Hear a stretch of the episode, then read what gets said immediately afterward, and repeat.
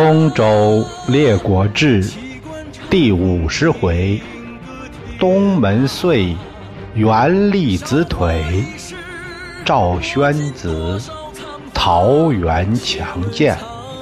第一节：众随弑君。有事了播讲。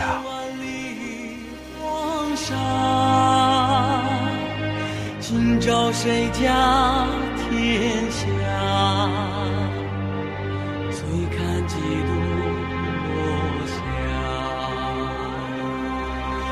洒谁家铠甲？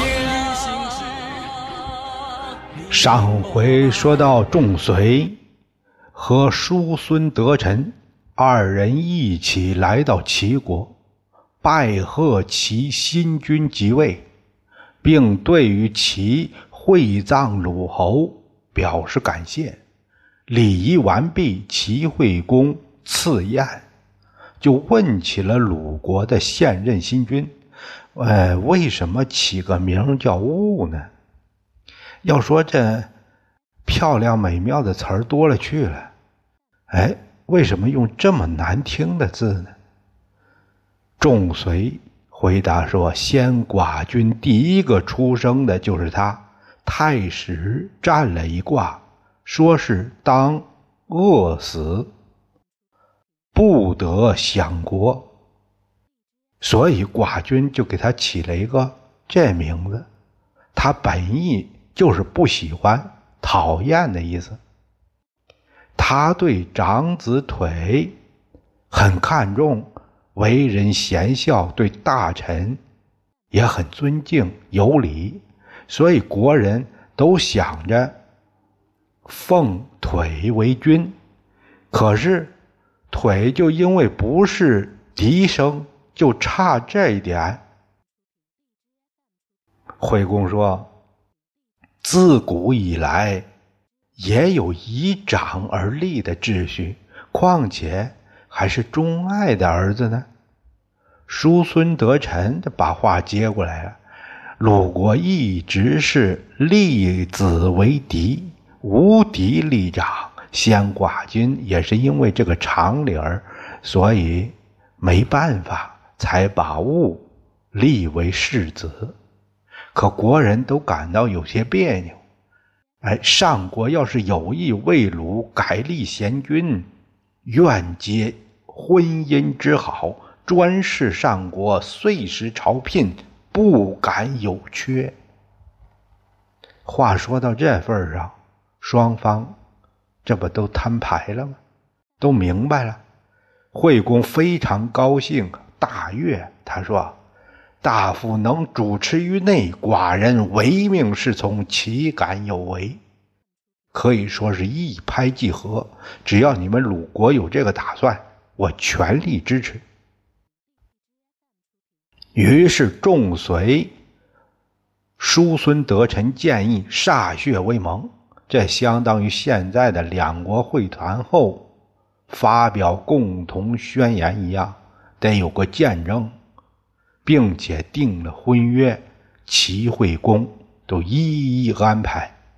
仲随回到鲁国，就把这事儿。和季孙行府说了，他说：“现在晋的霸业到头了，岂有复兴之望？岂要把嫡女嫁给公子腿？这个靠山我们得抓住啊！”行府就想不通了，慈君可是齐侯的外甥啊，齐侯为什么不把女儿许配给？慈君而嫁给公子呢？仲随说：“齐侯听说公子腿很贤，所以呢有心交好，哎，才愿为生就。夫人姜氏是昭公之女，桓公这些儿子杀来杀去，四世都以弟代兄，他们连哥哥都不念，就别说什么外甥了。”邢府边听边点头，嘴角咧着，嘿嘿一笑。等他回到家里，邢府长叹一声：“嘿，东门氏将由他治矣。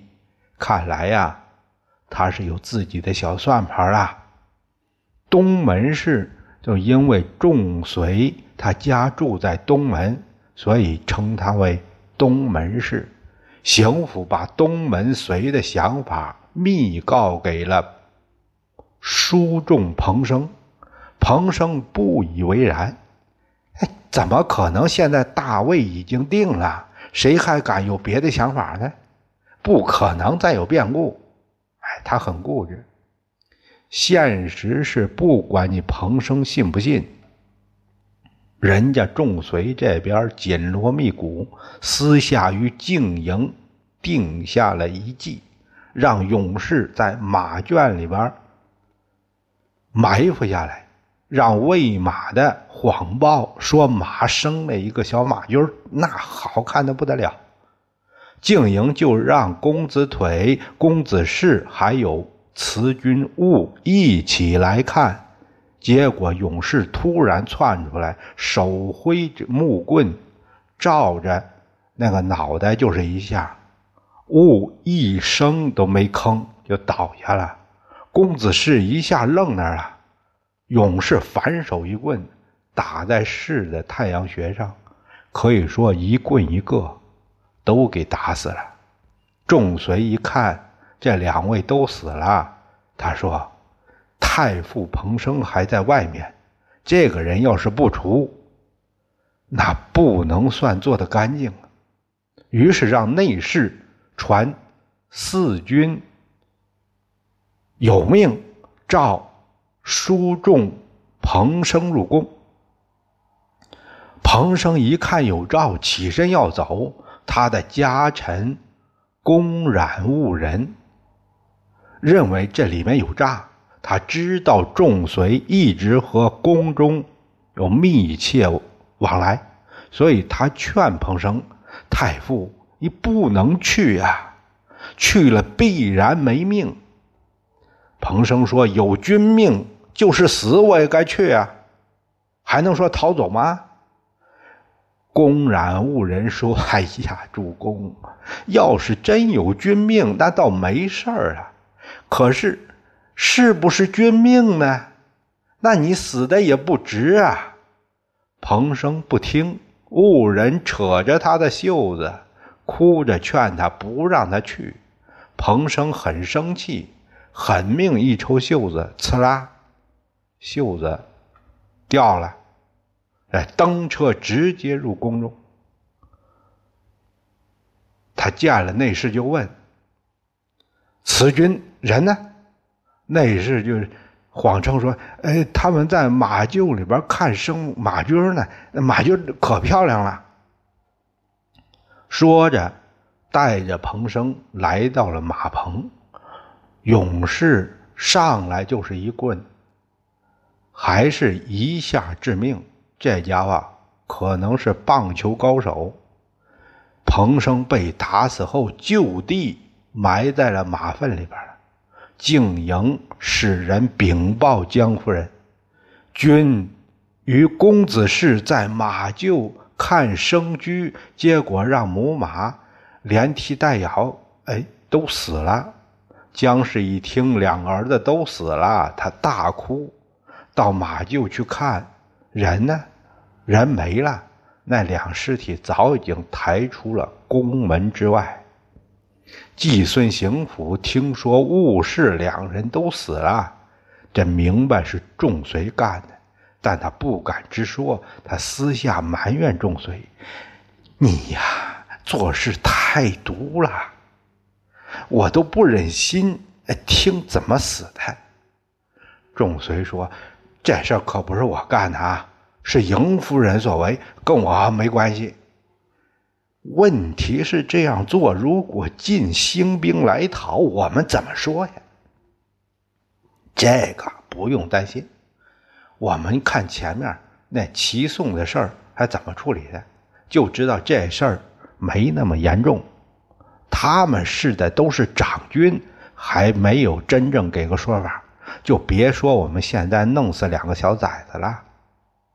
邢府抚着慈君的尸体，不觉失声。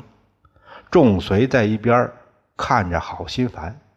作为大臣，现在应考虑下一步怎么办。你这样跟孝子似的在那哭，有用啊？邢府站起身来，不哭了。这会儿叔孙德臣也到了，他问哥哥彭生哪去了。仲随推推说：“我我没看见，没看见。”德臣冷笑了一下：“ 我哥就是死了，也是忠臣，那是死得其所，何必瞒我呢？”仲随这才私下对德臣说了彭生葬身之处，并且说：“现在要紧的是先立君主，公子腿贤而且长，哎，一辞大位，百官哪个？”敢说不字？你说立谁就立谁呗。于是奉公子腿为君，这就是鲁宣公。百官朝贺。胡曾先生《咏史诗》这样写道：“外权内宠，思谋和。无罪辞君一旦休。”可笑莫陵季文子，三思不负有良谋。德臣从马圈里刨出了哥哥彭生，重新安葬。狄夫人姜氏后来听说二子是被谋杀，仲随已经扶立公子腿为君了，他捶胸大哭。昏死过去好几次，仲随现在成了红人啊！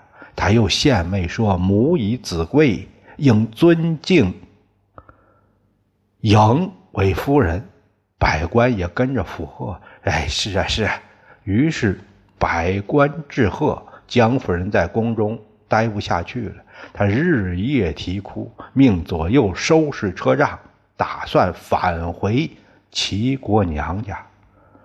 仲随还假装派人挽留。哎，您看看，新君虽然不是夫人所生，可怎么说夫人是嫡母啊？孝养自然不会有问题，怎么能寄居外家呢？姜氏一听，他气大了：“你回去告诉那个贼随，我母子哪一点对不住他了？你做这样惨毒的事！”现在还在我面前耍这花活，如果鬼神有知，绝不会放过你。静莹那意思也想见见姜氏，也不知道他想说什么。姜氏不见，头也不回，出了宫门，登车而去。车行在市中心的大道上，姜氏放声大哭。天哪，天哪！我的两个孩子有什么罪呀？我又有什么罪呀？贼随丧尽天良，杀敌立主。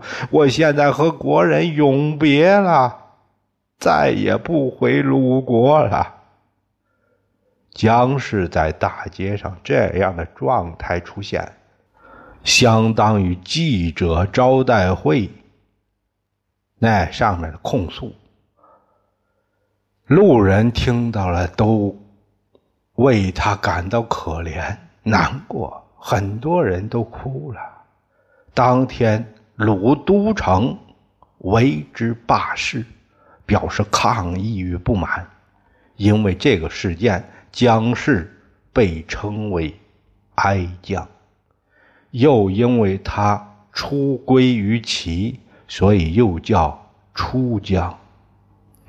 出江回到齐国，见到了昭公夫人，母子抱头痛哭。哎，这都是失去儿子的两个女人。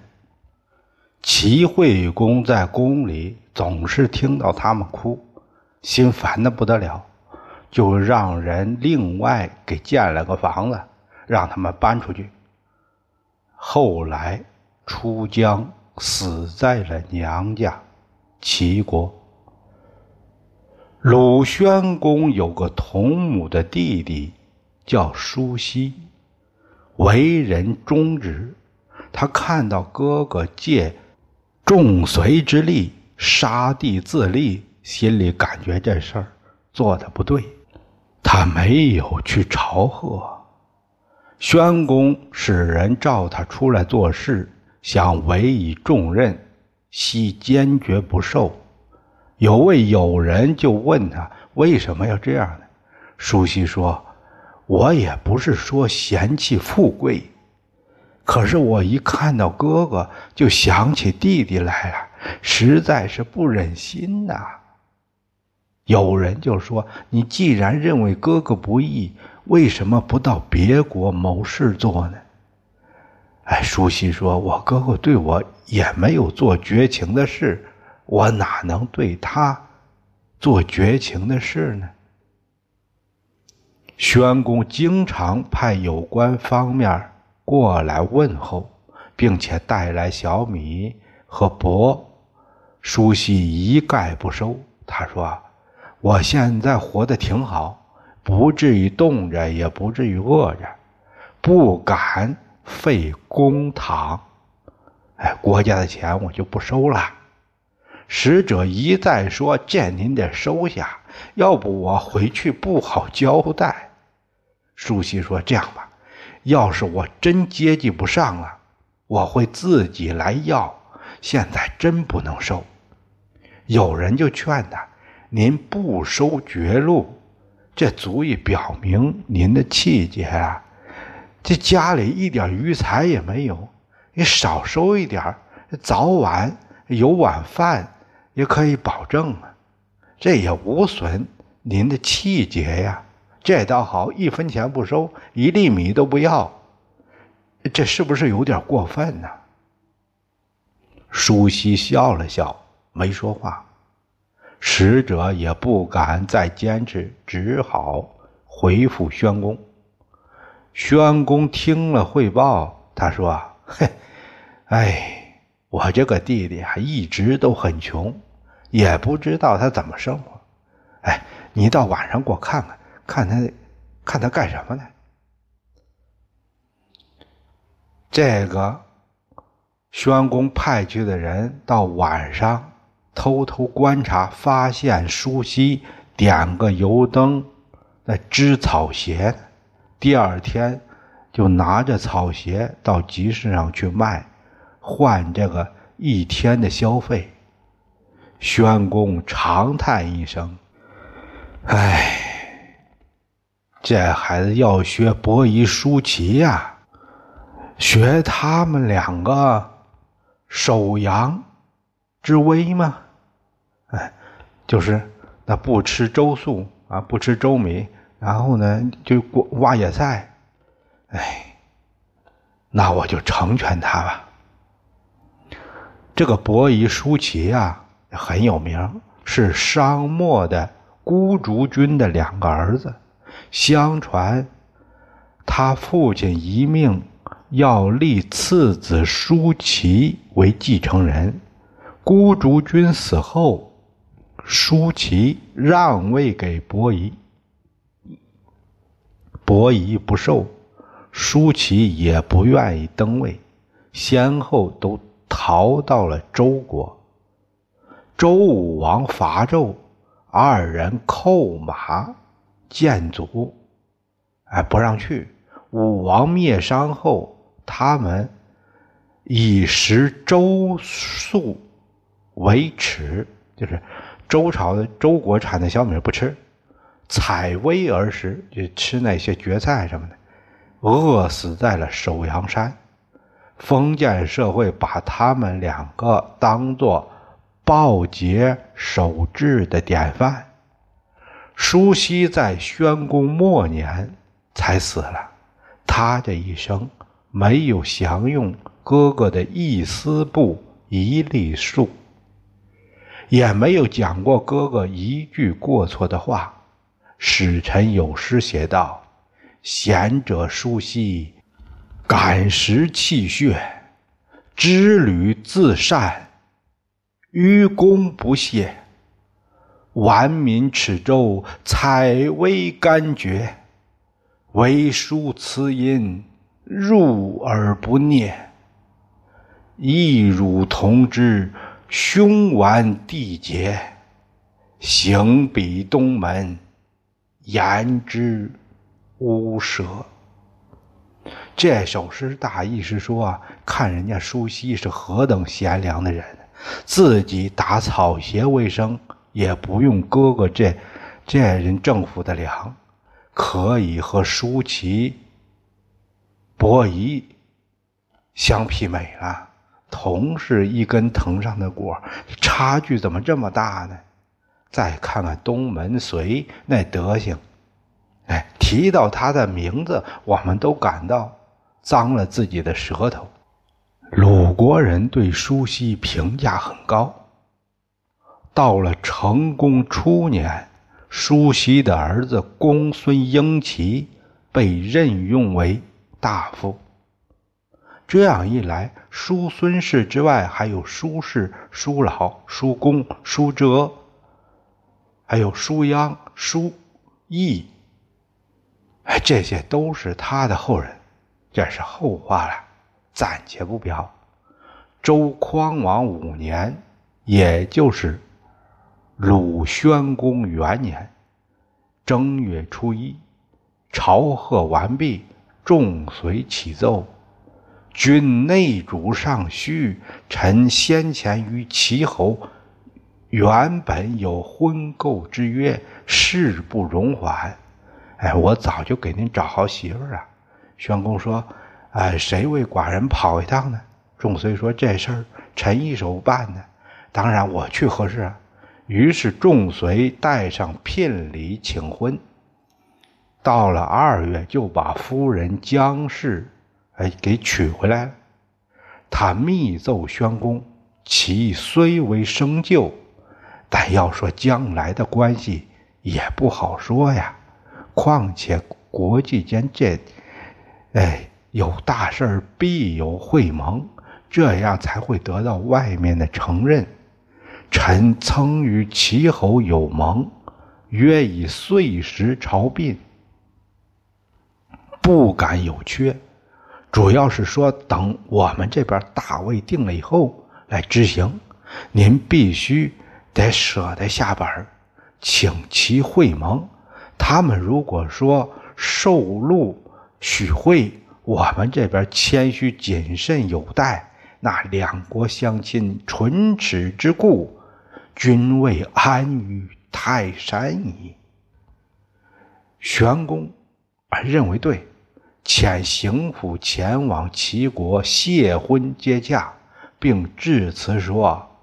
寡君赖君之灵宠，备守宗庙，恐恐焉。惧不得列于诸侯，以为君羞。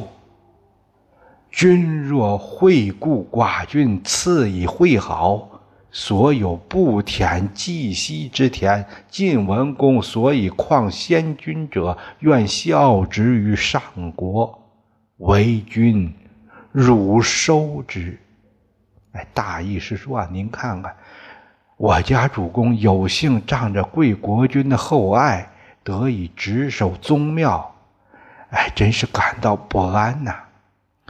怕的是我这身份上来得不到诸侯的承认，那我也是感到没面子，也没能给您长脸。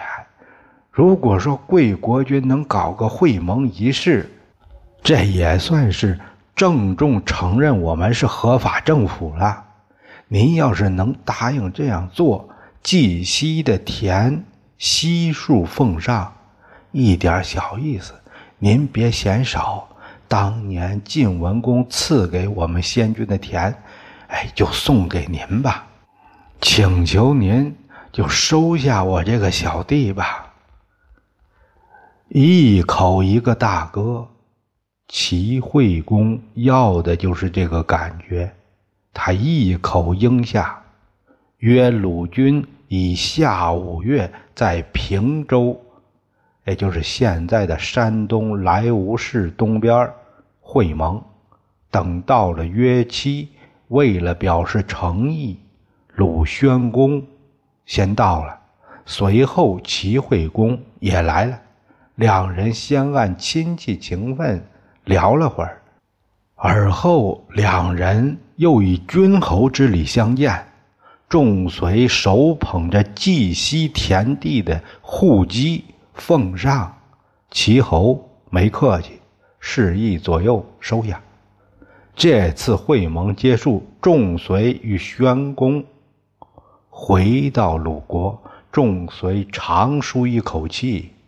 他私下对鲁侯说：“哎呀，我这回可以睡个安稳觉了。”自此，鲁对齐国或朝或聘，君臣如齐，像走马灯一样，对齐国的要求百依百顺。到了齐惠公晚年，齐惠公。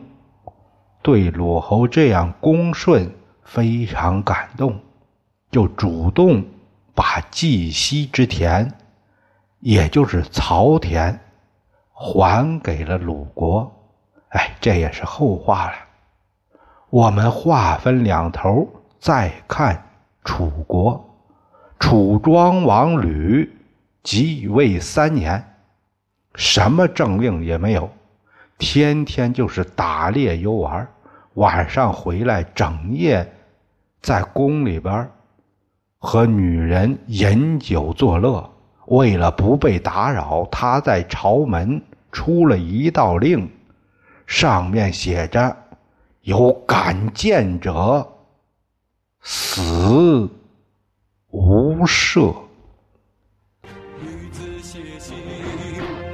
修我兵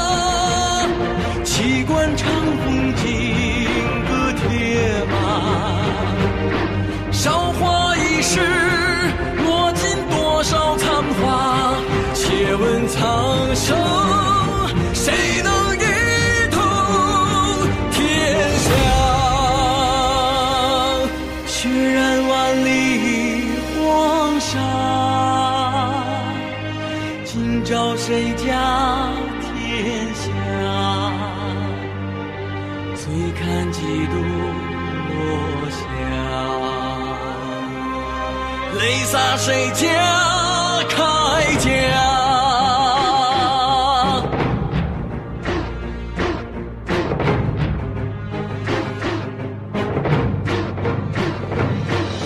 弑君谋国，图雄争霸，满心流